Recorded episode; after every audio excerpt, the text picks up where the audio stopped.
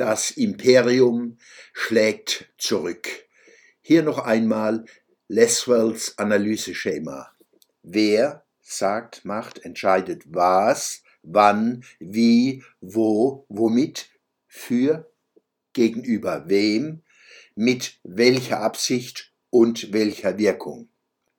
Das Recherchenetzwerk Korrektiv ist eine von vielen sogenannten Nichtregierungsorganisationen, die seit Jahren auch mit Steuermitteln unterhalten werden, um Kritik an der Regierung als Angriff auf Demokratie und Grundgesetz darzustellen. In einem demokratischen Rechtsstaat wird geheimdienstliche Aufklärung wie die in Potsdam von dafür zuständigen Behörden auf richterlichen Beschluss hin und unter parlamentarischer Kontrolle durchgeführt. Dass der völlige Mangel an diesen demokratischen Mindestanforderungen in der öffentlichen Debatte keine Rolle spielt, spricht Bände.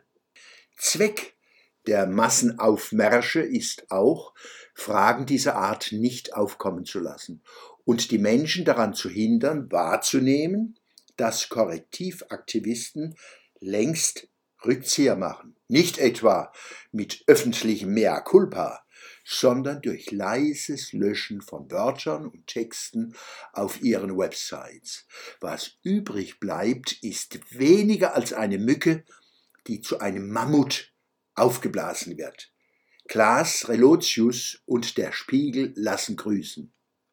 Nach dem scheinbaren Abflauen der Bauernproteste in Deutschland scheint die Zeit gekommen, massenhafte Gegendemonstrationen auf die Straßen zu bringen. Das Imperium schlägt zurück. Man kann die Mobilisierung von Massen mit Mitteln der Angst und des gleichzeitigen Heldentums unter anderem als Revanche faul gegen die Bauernproteste erkennen, bei denen es nicht nur um Subventionen von Agrardiesel geht. Vielmehr wird deutschlandweit umfassend Kritik an einer Politik geübt, die viele Probleme schafft, statt wenigstens einige zu lösen. Viele Menschen haben sich den Protesten der Bauern angeschlossen und zeigen Sympathien dafür. Da kann man nur sagen, how dare you? Wer den medialen Nebel durchdringt, sieht, dass die Proteste der Bauern nicht wirklich abflauen, die Medien berichten aber kaum mehr darüber. Auch so lässt sich Kritik zum Schweigen bringen. Am 9. Juni 2024 finden Wahlen zum Europäischen Parlament statt und zu Kreistagen, Stadträten, Gemeinderäten, Bezirksbeiräten und Ortschaftsräten in neun Bundesländern. Mannheim wählt an diesem Tag den Gemeinderat und im Herbst drohen mehrere Landtagswahlen, ausgerechnet im unfolgsamen Osten. Da ist es Anfang des Jahres höchste Zeit, an das Denkende und an das Wählende zu dämonisieren. Wer denkt bei dem aktuellen Getöse nicht an das Komplott, das im August, September 2023 gegen Hubert Aiwanger kreiert wurde. Ein Aiwanger-Hasser hat ein beschämendes Pamphlet, das vor 35 Jahren bei dem 17-jährigen Hubert gefunden worden war, so lange vorgehalten und Medien immer wieder angeboten, bis die Süddeutsche Zeitung die Zeit gekommen sah, den Fall zu skandalisieren um Aiwanger und die Freien Wähler ins Lager der Unberührbaren zu stoßen.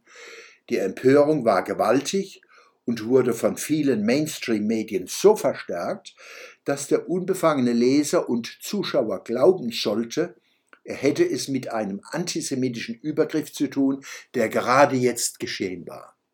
Dass dieses Komplott scheiterte, ist eher die Ausnahme und wohl der offenkundigen Niedertracht geschuldet, mit der die linken Aktivisten ihre Verachtung für Demokratie und Grundgesetz zeigten. Mit Hilfe des Leswellschen Analyseschemas, hier auch meinen Blog vom 27.01.2024, lässt sich erkennen, dass es nicht darauf ankam, die demokratische Öffentlichkeit über einen akuten Fall von Antisemitismus zu informieren.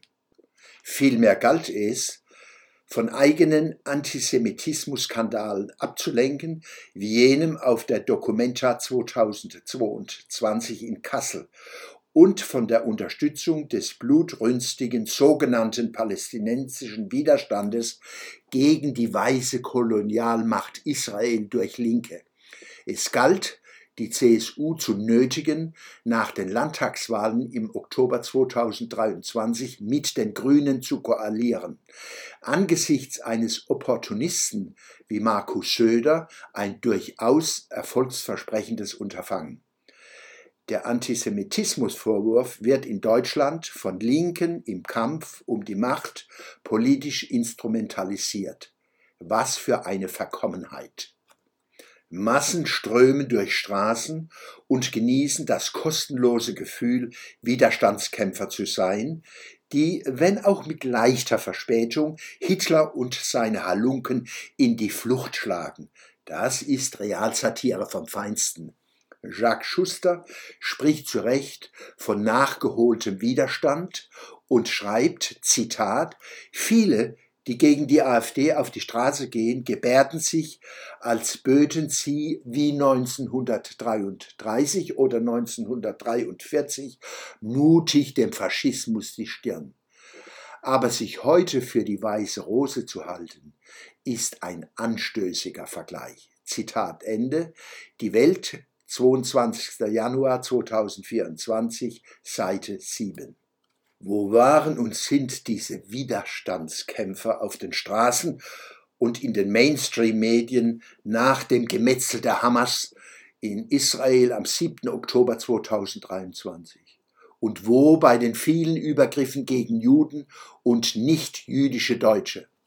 In der Nacht von Freitag 2. auf Samstag 3. Februar wurde ein jüdischer Student der Freien Universität Berlin von einem pro-palästinensischen FU-Studenten zusammengeschlagen, zusammengetreten und schwer verletzt. Die Erklärungen der FU zu diesem Vorgang sind erbärmlich. Die mutige Professor Dr. Susanne Schröter, Universität Frankfurt, stellt im Tagesspiegel vom 5.2.2024 zu Recht fest, Zitat, jüdische Studenten haben Angst in Deutschland. Von einem Nie wieder kann keine Rede sein, eher von einem Wegducken und Wegsehen der Gesellschaft. Zitat Ende. Jeder kann und darf die AfD kritisieren und ablehnen. Mitglieder, Mandatsträger, Anhänger und Wähler dieser Partei aber in Bausch und Bogen als Nazis zu entmenschen, ist unchristlich, undemokratisch, unanständig und dumm. Die angeblichen Verteidiger des Grundgesetzes erweisen sich als seine besten Feinde. Längst werden auch Personen, Parteien und Gruppierungen weit entfernt von der AfD ausgegrenzt und verfolgt. Der Schwöbelblock am Samstag, 10. Februar 2024.